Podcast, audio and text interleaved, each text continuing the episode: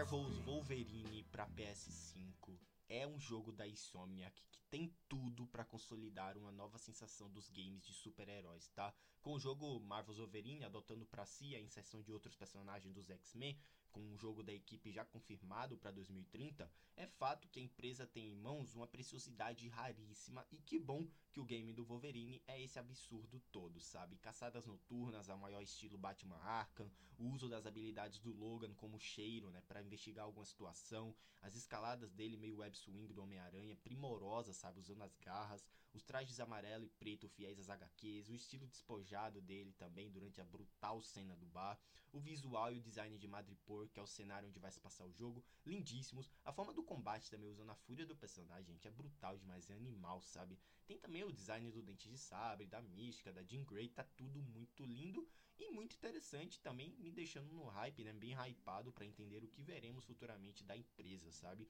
É um mundo aberto de altíssimo nível que deve abrir uns, um universo compartilhado com os X, com os X-Men, com o Homem-Aranha sabe? É absurdo demais. Os gráficos estão ficando sensacionais e é tudo o que queríamos em um jogo do Wolverine, sabe? Elevado à máxima potência.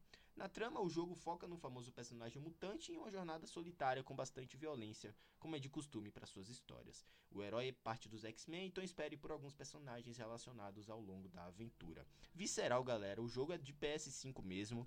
Então esperamos também até o final do ano desse 2025 por essa obra-prima, sabe? Promete demais. E antes de 2025 a gente ainda vai ter o Marvel's Venom também lançado no final de 2024, tá?